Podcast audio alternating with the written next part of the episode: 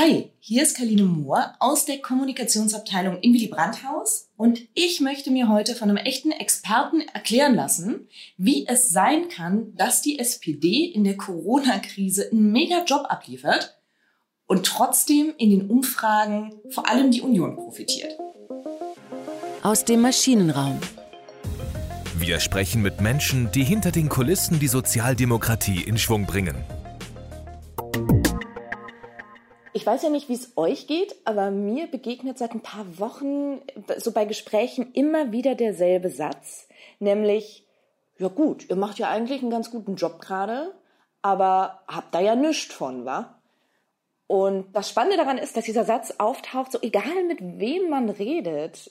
Also ob ich jetzt bei meiner Mutter beim Abendessen äh, sitze oder beim Friseur bin oder den Nachbarn auf der Hundewiese treffe es kommt wirklich immer wieder diese Frage und ich habe bei mir selber gemerkt, dass ich bei der Antwort oder bei der Diskussion darum manchmal so ein bisschen ins Schlingern gerate oder nicht so richtig on point bin und habe gedacht, vielleicht geht es ja einigen von euch ähnlich und vielleicht würde es ja helfen, sich mal mit einem echten Experten dazu zu unterhalten. Und deswegen habe ich mir nämlich den Chefstrategen im Willy Brandhaus geschnappt und habe den gefragt, wie kann das sein, dass vor allem die Union gerade in den Umfragen profitiert? Und was macht das mit unserer Politik gerade? Und natürlich auch, was bedeutet das alles für die Bundestagswahl 21?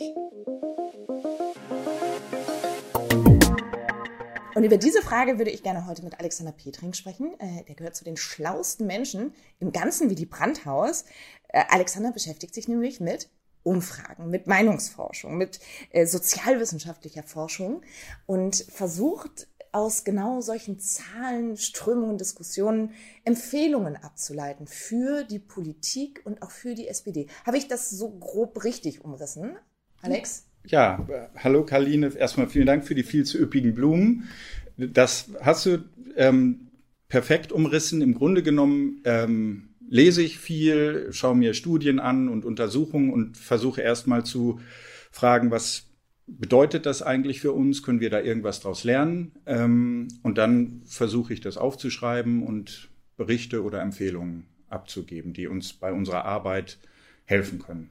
Also du bist tatsächlich einer dieser Menschen, der bei der Frage, in welche Richtung bewegt sich die SPD, wie geht sie ein Thema an oder auch nicht an, da bist du wirklich einer von den Menschen vorne am Schiff, die am äh, Lenker drehen.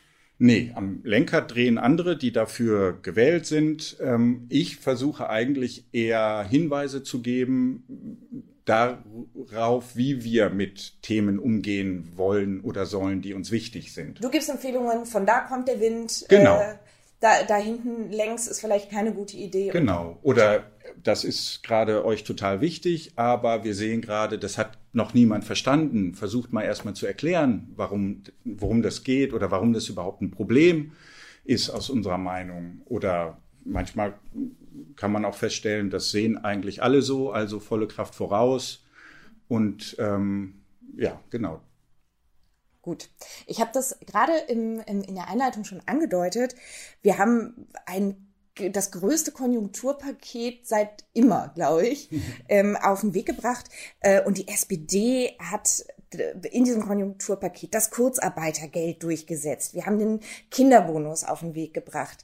Wir haben Fonds- und Kreditmaßnahmen für Unternehmen und Selbstständige auch mit, mit verhandelt und, und klar gemacht. Und ähm, wir haben äh, oder die SPD hat es geschafft, eine Art sozialdemokratischen Wumms in dieses ganze Konjunkturpaket zu bringen. Eigentlich mega Arbeit und trotzdem steigt wer in den Umfragen? Die Union. Und es ist wirklich so, es ist egal, mit wem man redet. Diese, diese manchmal so ein bisschen frustriert, manchmal so ein bisschen hämische Tonart darunter, aber immer wieder diese Frage, ja gut, habt ihr aber nichts von, ne? Von eurer guten Arbeit. Woran liegt das?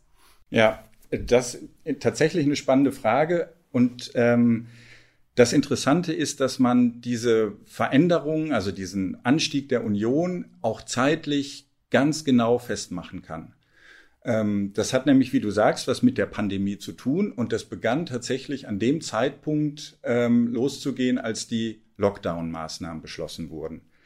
Ähm, das war vor dem Hintergrund der, der Bilder aus Italien. Ne? Also dieser Virus ist bis heute eine Bedrohung für uns alle und damals war das allen komplett bewusst, das ist gerade eine extrem gefährliche Situation.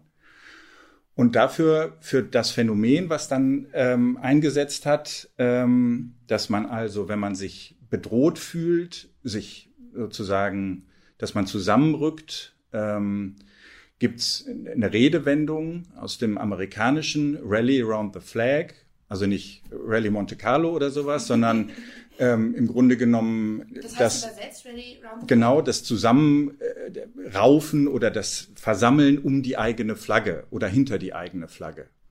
Also eine Analogie aus dem, wenn man so will, militärischen, eigentlich nicht so unbedingt schöne Analogien, aber in dem Fall tatsächlich sehr treffend. Also da folgt ein Angriff irgendwie von außerhalb und dann wird die Trompete geblasen, der Fanfarenstoß und alle kommen zusammen zur Flagge, hinter der man sich versammelt und dann geht es auf in den Kampf. Und an der Stelle ist es auch erstmal egal, ob man den Chef oder die Chefin dufte findet oder nicht. Es ist nämlich eine Notsituation, eine Bedrohung ist da und dann muss man zusammenhalten. Dann okay, kommt man zusammen weil die Union natürlich ähm, die, die Kanzlerin stellt, Angela Merkel stellt, also die Regierungschefin stellt, ähm, versammeln sich erstmal alle, um diesem Bild zu bleiben, um die Union. Und deswegen hat die Union in der Krise erstmal wahnsinnigen Zuwachs bekommen. Na, erstmal würde ich sogar sagen, hinter der Regierung. Die natürlich von Angela Merkel, und die ist nun mal von der CDU, obwohl das manche von der CDU ab und zu auch mal bezweifeln, aber genau, versammeln sich alle hinter der Regierung. Das hat man auch daran gesehen, dass die Zustimmungswerte zur Bundesregierung mit dem Beginn des Lockdowns, das war vorher nur ungefähr ein Drittel der Menschen, die gesagt haben, ich finde, diese Bundesregierung macht gerade gute Arbeit. Und das hat sich innerhalb von ein, zwei Wochen verdoppelt und zwei Drittel waren auf einmal der Meinung, die Bundesregierung macht einen Top-Job gerade. Und zwar in dem Punkt, wo diese ganzen Maßnahmen beschlossen wurden. Was sozusagen diese Maßnahmen, dieser Lockdown, wie der Fanfarenstoß war. So, jetzt halten wir alle zusammen und das sind jetzt die Maßnahmen und jetzt geht's auf, um uns gegen diese Bedrohung zu schützen. Okay, aber wenn ich mich nicht täusche, ist die SPD ja auch Teil der Regierung. Mhm. Ähm, aber warum gewinnt dann vor allem die Union und nicht die Sozialdemokraten? Genau, also vielleicht noch mal um den also um diesen, wie, wie unabhängig der Effekt von davon ist, wie man eigentlich zu der Regierung steht, sieht man auch, dass, dass dieser Anstieg erstmal in allen Ländern nahezu allen Ländern passiert ist. Auch und sogar Donald Trumps Zustimmungswerte sind erstmal hochgegangen. Stimmt, ja. Mhm. Also ne, das ist, war erstmal ganz egal. Also das scheint. Was, was niemand versteht so richtig. Genau, ne? genau. Denkt, der, aber der macht doch alles falsch. Genau. Am Anfang war das aber so. Das heißt, dieser Sammlungseffekt und dieser, ich meine, das war ja auch ganz viel von Solidarität und Zusammenhalt am Anfang die Rede. Ne? Also und das war, ist, glaube ich, ein sehr Mensch, eine sehr menschliche Reaktion erstmal. So genau. Und wie du sagst, das war aber dann nur, hat erstmal nur die Union davon profitiert. Und ähm, um das zu verstehen, muss man, glaube ich, also ich versuche es mal mit einem Vergleich, der hinkt wie immer, aber mal gucken. Also, ähm, du gehst wahrscheinlich ab und zu mal essen, oder? In ich, Restaurant oder so. Ich esse manchmal auch im Restaurant. Genau, okay. Auch das darf man als Sozialdemokrat. Ja, siehst du. So, und ähm, nehmen wir mal an, du wohnst im anderen Stadtteil als ich ja, ähm, und ich würde gerne mal irgendwo bei dir ums Eck essen gehen und würde dich also fragen, kannst du mir irgendwie ein, zwei Restaurants empfehlen, die du gut findest? Sehr gute Dönerbuden. Ja, genau. So, dann hättest du ein paar Dönerbuden und hättest vielleicht auch noch ähm, irgendwie ein, zwei andere Restaurants, die du ähm, mir empfehlen würdest und würdest wahrscheinlich sagen, ey, da ist es total gut, ähm, das ist lecker und so am Ende gibt's auch noch einen Schnaps und, und so, das, so würdest du mir das dann beschreiben. Was du nicht machen würdest, ist, dass du sagst, na, der Inhaber ist so ein bisschen stoffelig, aber der, der, der äh, Koch ist total brillant, die Weinkarte ist so mittel, aber das Pilz ist grandios und äh, die Kellner sind so aufmerksam und nett, das ist ein Traum und irgendwie die Nachspeise, so, sondern du würdest sagen, ich würde nicht ein, differenzieren, sondern ich würde dir einfach in einem genau, Satz sagen, geh da mal hin. Genau, so. Okay. Hm? Und das wäre, wenn du äh, oder wenn ich Gourmet oder Restaurantkritiker wäre, würde ich die Hände über dem Kopf zusammenschlagen und sagen, was war denn das? Du sagst mir ein Restaurant und sagst ja, und am Ende gibt's noch einen Schnaps, lecker, da geh mal hin. So, das ist doch total unterkomplex. Aber tatsächlich denken die meisten Leute, die sich nicht wie wir beruflich mit Politik beschäftigen oder totale Politiknerds sind, wie wahrscheinlich auch die meisten Leute, die unseren Podcast hören, die denken genau so über Politik nach, wie du mir und ich dir ehrlicherweise auch Restaurants empfehlen würde. Ist ein dufter Laden, ist lecker, geh mal hin. Das heißt, die würden sagen, ja, die Regierung gerade, hier, das, was die Merkel-Regierung da macht, da von der CDU ist die Merkel doch, ne? Die, die ist, das ist gerade eine dufte Regierung, finde ich, finde ich gut. Die, so. kümmern, die kümmern sich irgendwie. Genau.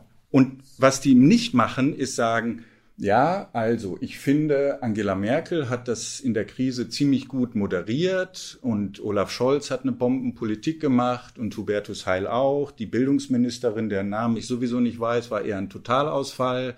Jens Spahn hat am Anfang ein paar Schwierigkeiten, hat es dann aber eigentlich auch halbwegs gut auf die Kette gekriegt und und was Horst Seehofer in den letzten Wochen und Monaten so beruflich gemacht hat, weiß ich auch nicht. Also da kommt kein differenziertes Bild, so wie wir keine differenzierte Restaurantkritik abgeben. Verstehe. Wenn das nicht unser Hauptberuf ist. Verstehe. Also eher diese, diese grundsätzliche, eine Regierung macht das prima, sowas wie geh mal zu ähm, Kibitzdöner, genau. das ist prima, ja. insgesamt läuft. Okay, ja. verstehe.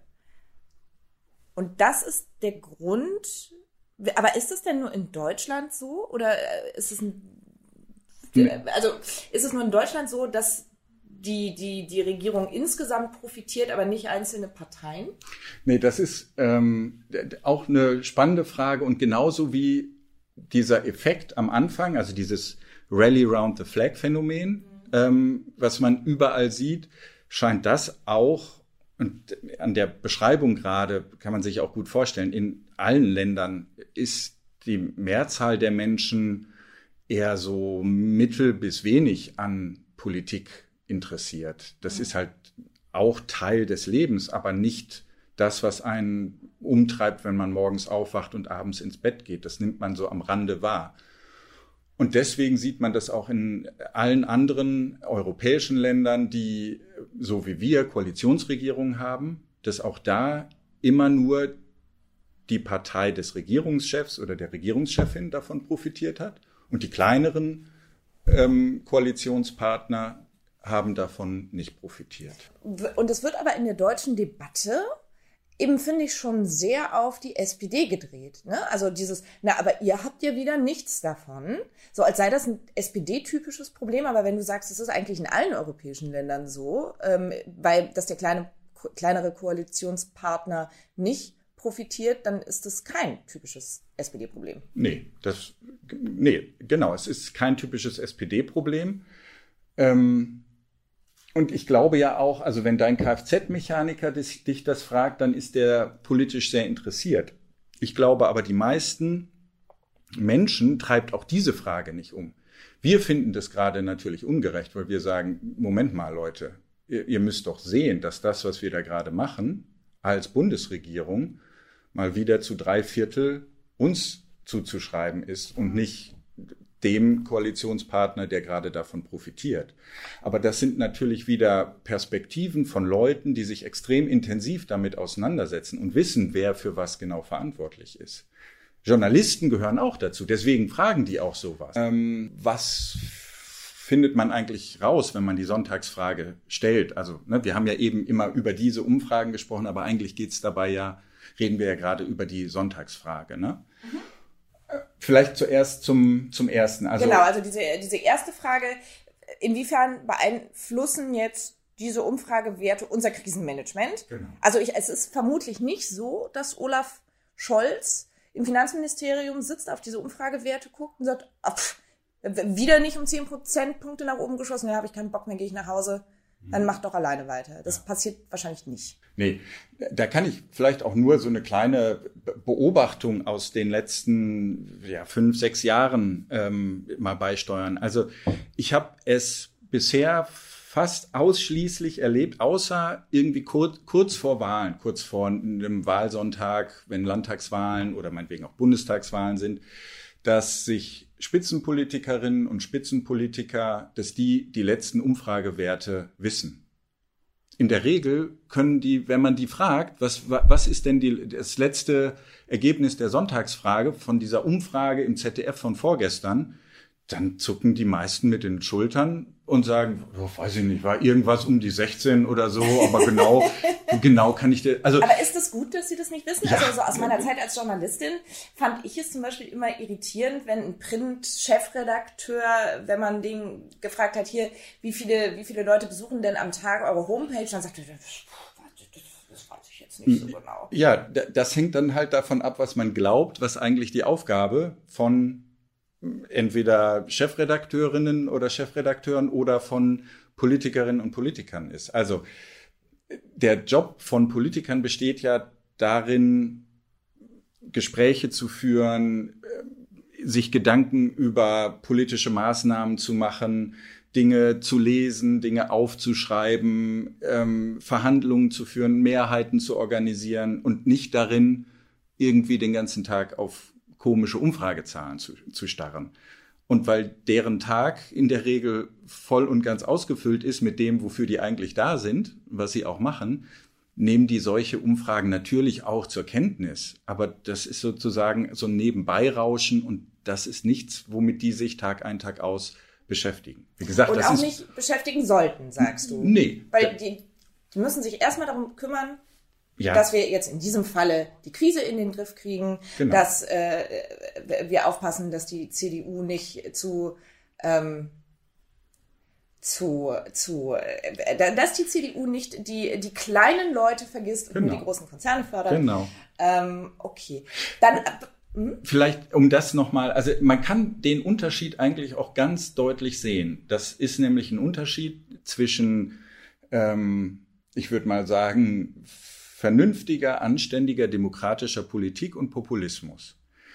Ähm, das, was wir in Deutschland, was die Bundesregierung beschlossen hat, ähm, um mit dieser Corona-Krise klarzukommen. Also diese ganzen Maßnahmen, dass wir Kitas und Schulen geschlossen haben, dass wir Geschäfte geschlossen haben, dass wir den Leuten gesagt haben, und trefft euch nicht mehr mit äh, anderen Leuten und jetzt auch nur mit ein paar ganz wenigen. Das sind ja alles keine keine angenehmen äh, mhm. Maßnahmen. Mhm. Ähm, und trotzdem wurde all das beschlossen und auch durchgesetzt. Oder jetzt auch Bestandteile des Konjunkturpakets, dass wir jetzt zum Beispiel diese Diskussion über die Abwrackprämie und Benziner und Diesel ähm, an der Backe haben. Das macht uns als SPD ja auch keinen Spaß. Das mhm. machen wir aber, weil wir das richtig und wichtig für die Zukunft unseres Landes und unserer Gesellschaft halten. So. Und es gibt ein paar Leute, die haben das anders gemacht, nämlich Donald Trump zum Beispiel. Der hat gesagt, nee, diesen unpopulären Kram, den mache ich nicht. Der hat auf Umfragen geschielt und auf das, was er glaubt, was die Leute gut finden und wollte denen ein paar Dinge nicht zumuten. Und da gibt's ja aus dieser Populismusriege noch ein paar mehr, die das ganz ähnlich gemacht haben. Bolsonaro und so. Und da sieht man sehr deutlich. Bolsonaro ist der rechtsradikale Präsident äh, in, Brasilien. in Brasilien, genau.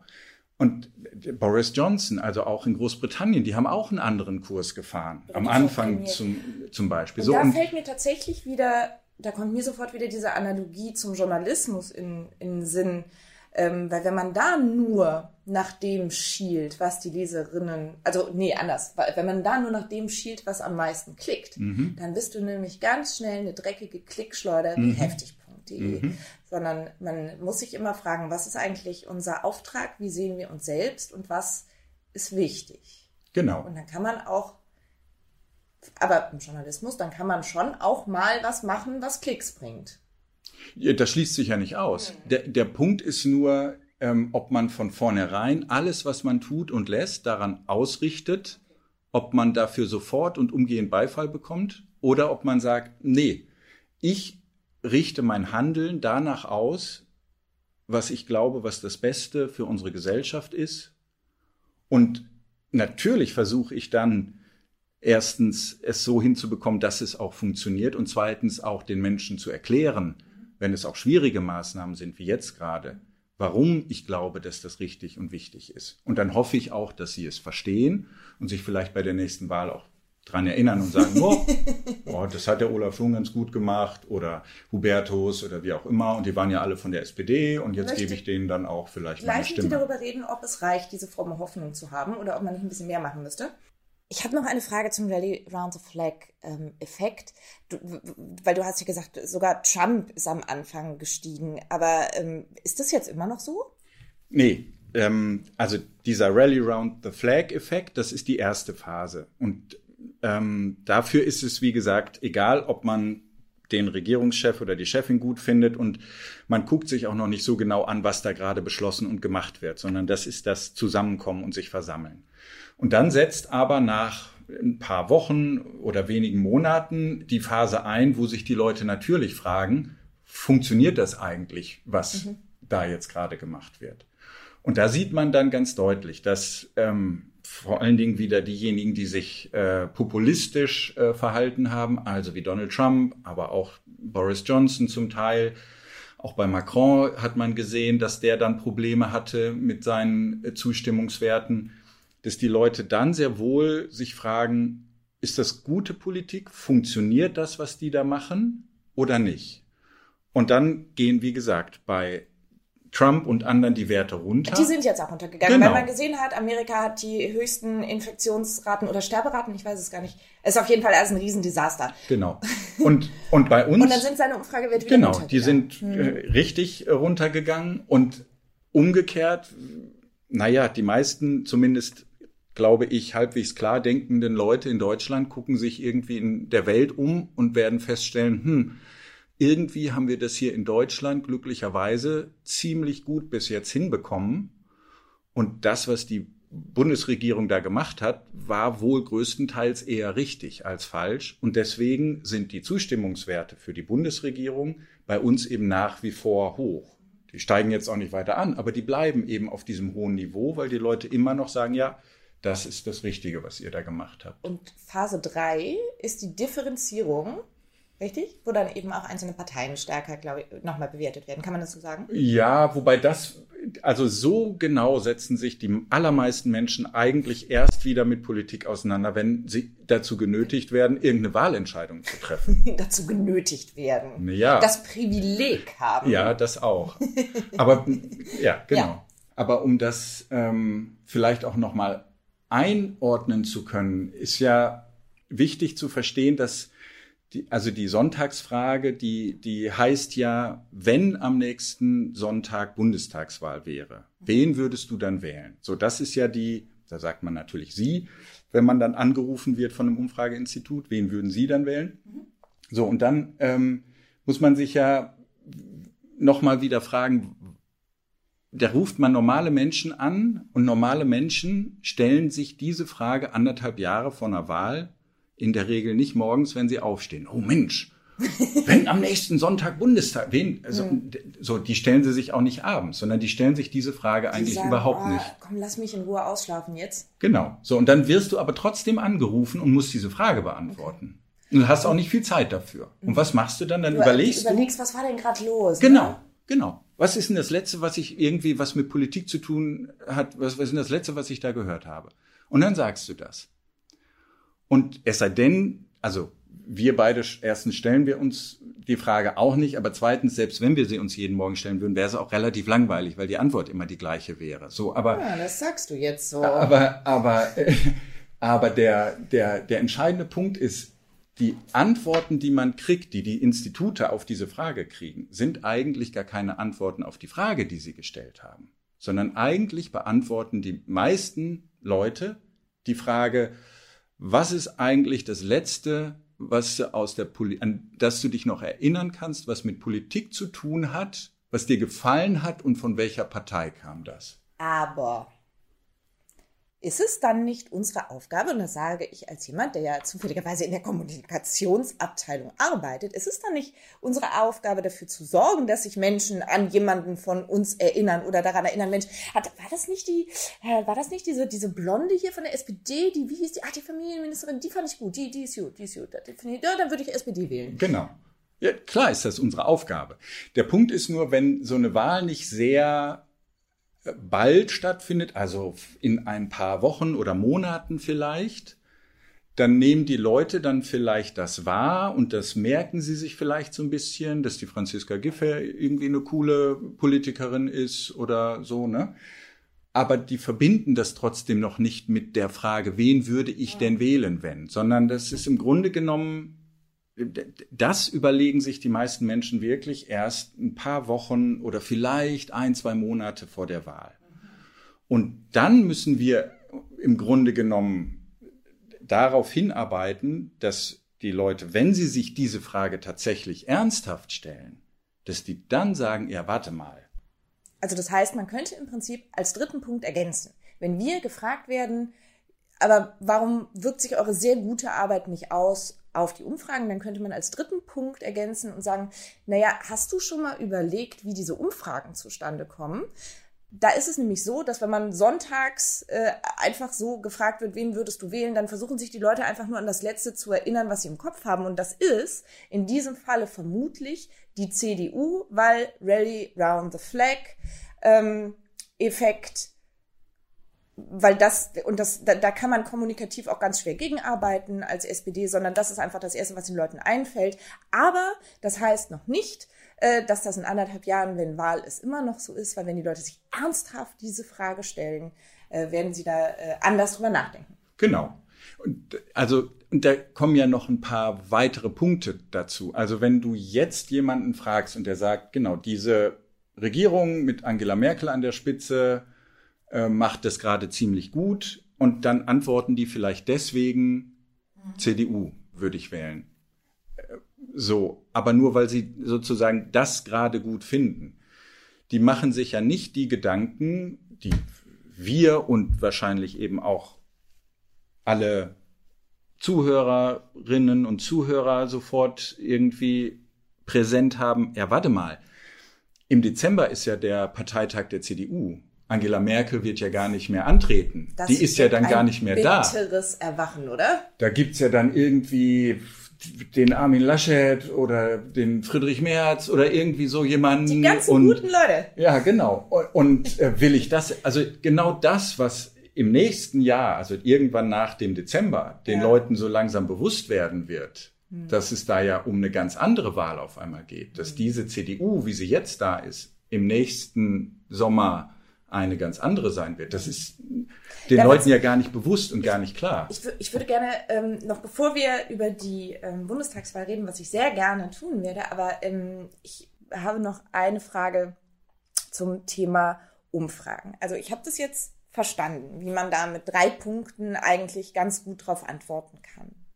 Ähm, nichtsdestotrotz entstehen ja aus diesen Umfragewerten auch Schlagzeilen ähm, in der Presse. Da, da, da, die erreichen dann wieder eine große Masse. Dadurch entsteht, glaube ich, schon auch ein öffentliches Bild oder eine öffentliche Stimmung ähm, und die sich dann doch auch wieder auf unsere eigenen Leute auswirkt, auf die Wählerinnen und Wähler. Also hat es nicht so einen so einen Rückkopplungseffekt irgendwie? Mhm, ja klar. Also vielleicht haben wir ja noch mal irgendwann Gelegenheit, noch mal ausführlicher über über die Umfragen und wie die zustande kommen und auch unterschiedliche Methoden zu reden. Ähm, mhm. Da müssen wir jetzt ja vielleicht nicht drauf eingehen. Aber da könntest du wahrscheinlich, äh, da können wir wahrscheinlich ganz viel darüber reden, welche Art von Umfragen gibt es, wie werden die erhoben, wen rufen die an? Genau, auch wie, wie, welche guten Beispiele aus dem Journalismus gibt es, ja. damit umzugehen und welche vielleicht nicht so gelungenen. Aber dazu vielleicht trotzdem ein paar Sätze, weil du das gerade angesprochen hast. Ja. Wie wird darüber berichtet? Ne? Und im Grunde genommen ähm, also besteht Politik ja im Kern darin, dass man versucht, ähm, in Form von G Gesetzen oder sonst wie Regeln zu vereinbaren, um unser Zusammenleben irgendwie zu organisieren. Und das, darüber wird nachgedacht, darüber werden Dinge aufgeschrieben und verhandelt und Mehrheiten gesucht und so, so. Und darüber zu berichten, das ist ein Teil des Journalismus. Aber das ist natürlich auch ein sozusagen relativ anstrengender Teil, äh, sowohl darüber zu berichten, aber auch die, das Lesen solcher Artikel ist ja auch relativ anstrengend. Jetzt kann man mit Umfragen auch eine andere Art von Berichten schreiben. Man hat dann nämlich auf einmal Zahlen und dann kann man auf einmal über Politik schreiben wie über ein Autorennen oder über ein Pferderennen. Deswegen auch der Begriff Horse Race Journalism, also Pferderennenjournalismus. Also, da kann man dann sagen, ah, die äh, Union zieht gerade davon oder die SPD hat die Grünen kurz überholt. Das ist so ein Trick, um oder eigentlich noch spannender zu Genau, genau. Ja. Und das ist ja also erstens mal eine viel einfacher zugängliche Art und Weise über Politik zu reden. Das ist und, greifbar. Ne? Genau, das ist ja. greifbar und es ist ja auch irgendwie spannend. Auch das jeder. ist wie Sport, ne? Ja. Der führt oder der holt auf oder die fallen zurück oder da ist gerade unentschieden und so. Und das Problem ist, dass dadurch aber durch diese Art der Berichterstattung der Eindruck entsteht, das wäre Politik. Also Politikerinnen und Politiker würden nichts anderes machen als so, ein, so eine Pferderennenpolitik. Das, und das wäre, wie du am Anfang gesagt hast, katastrophal, weil dann sind wir im Populismusbereich und das hat weder Amerika noch Brasilien noch England auch nur ein Stück weiter gebracht. Genau. Und, äh, und, es hat auch zum es, Glück ja mit der Realität in Deutschland nichts zu tun. Aber das heißt im Prinzip, dass für, für Menschen von der Basis, die ja auch ähm, unsere Politik quasi auf der Straße oder im Supermarkt oder am Abendbrottisch verteidigen ähm, und, und verteidigen wollen, wäre es eigentlich immer ratsam zu, wesen, zu sagen, komm, jetzt lass nicht über Umf Umfragen sprechen. Das ist einfach der völlig falsche Weg, ähm, wenn es einem wirklich um Politik geht. Mhm, genau. Also, und wenn überhaupt, dann müsste man sich oder sollte man sich, glaube ich, so längere Entwicklungen anschauen und sich dann, dann kann man sich aber auf einmal, dann stellt man sich wieder politische Fragen. Also, hm, das ist ja jetzt schon vielleicht ein bisschen länger so oder was wir, worüber wir am Anfang gesprochen haben, dieser Anstieg der Union seit zwei Monaten. Warum ist das eigentlich so? Wie kann man das erklären? So, und dann redet man aber auf einmal wieder über Inhalte. Ich habe da so mega viele Fragen zu, auch ähm, zum Beispiel, welche Umfragen ähm, oder, oder Forschungen vielleicht bei uns zuletzt zu einer Entscheidung geführt haben, die gut war oder die ähm, anderen nicht getroffen haben. Aber ähm, vielleicht müssen wir das irgendwann wirklich nochmal nachliefern. Vielleicht machen wir eine zweite Folge, wenn die Menschen das spannend finden, was wir gerade machen. Ähm, dann, dann schreibt uns. Aber ich wollte, würde gerne nochmal ähm, äh, jetzt im letzten Blog über die Bundestagswahl 21 sprechen, weil das hast du gerade selber schon angeteasert und die Frage ist ja, oder auch so eine, so eine ganz klassische Frage, jetzt unter Genossinnen und Genossen ist ja, können wir das schaffen? Und ähm, wir beide zumindest, weiß ich, wir haben richtig Bock auf die Bundestagswahl.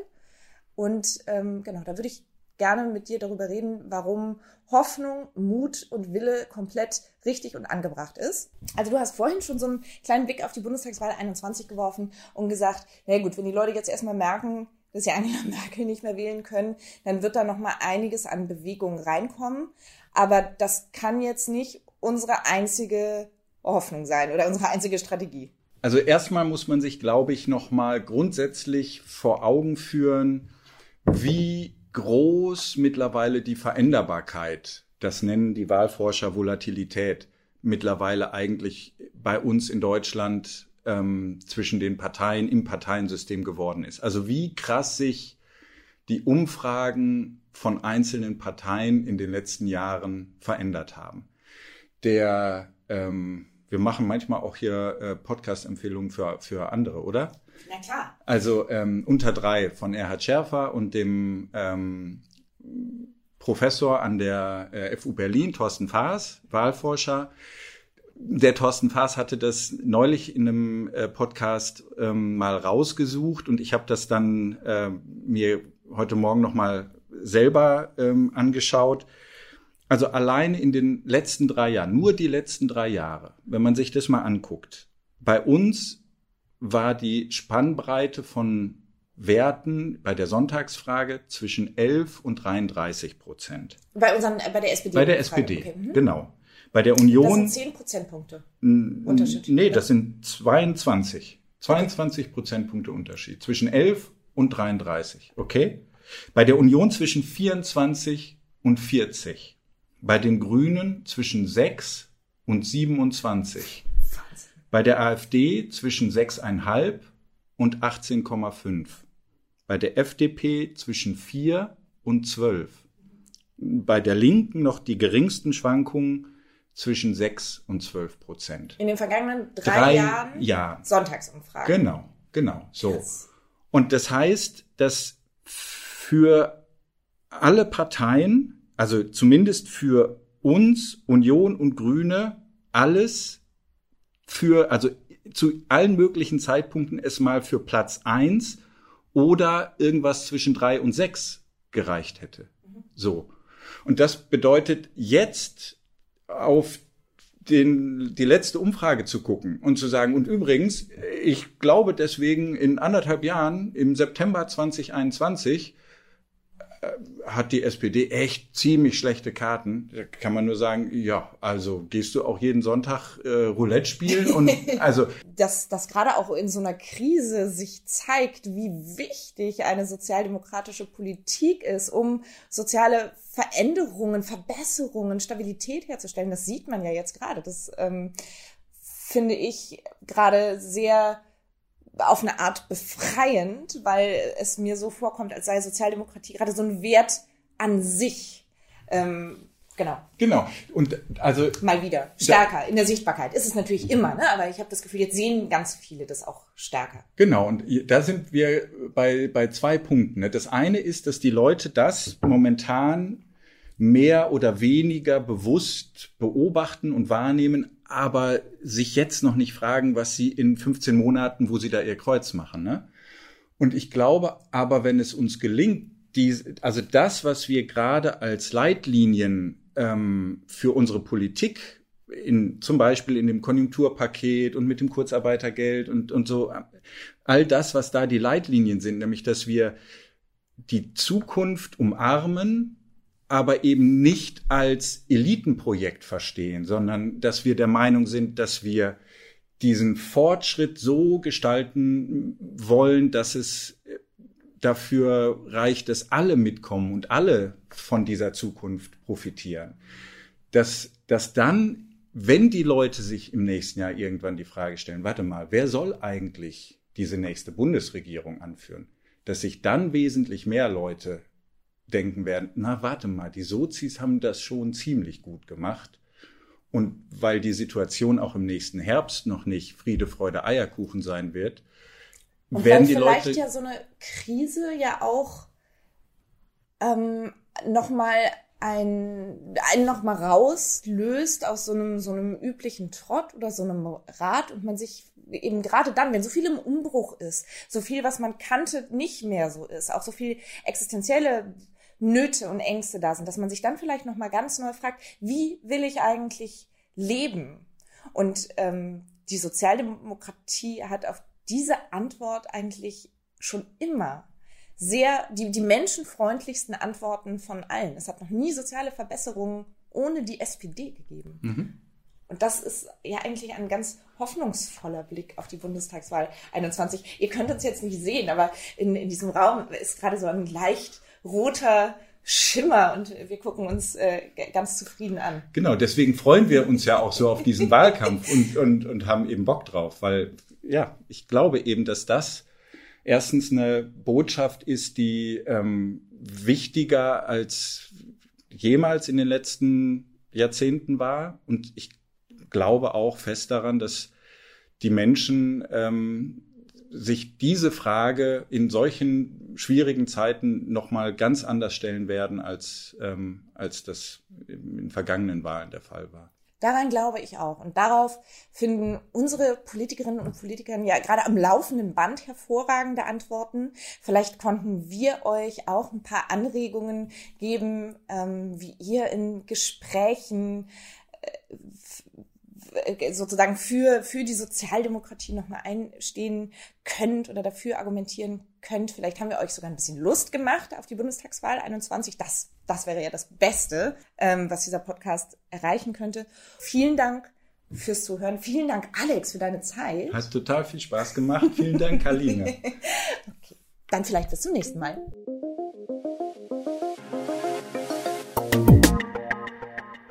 Und wenn ihr uns einen richtig großen Gefallen tun wollt, dann bewertet diesen Podcast. Bewertet ihn genau auf der Plattform, auf der ihr ihn gerade gehört habt. Und am besten natürlich positiv. Das würde uns ganz weit nach vorne bringen.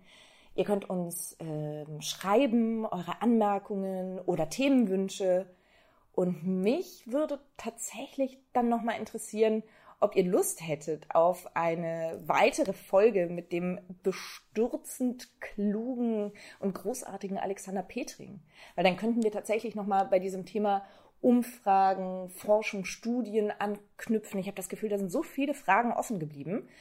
Aber ich will euch natürlich auch nicht langweilen. Also deswegen, wenn ihr Lust darauf habt, dann äh, schreibt uns doch nochmal. Das könnt ihr machen bei Telegram. Ich packe euch da den Link nochmal in die Show Notes oder unter dem Hashtag SPD Maschinenraum auf allen Kanälen oder ihr schreibt eine E-Mail an, jetzt habe ich, ähm, ah, jetzt fällt mir die, die, die, die, die Sammeladresse nicht ein. Aber ihr könnt auch, dann schreibt einfach an mich, kaline.moor.spd.de und äh, schickt bitte keine anzüglichen Bilder, ja, wenn ich schon die E-Mail-Adresse hier verrate. Also ich freue mich auf euer Feedback.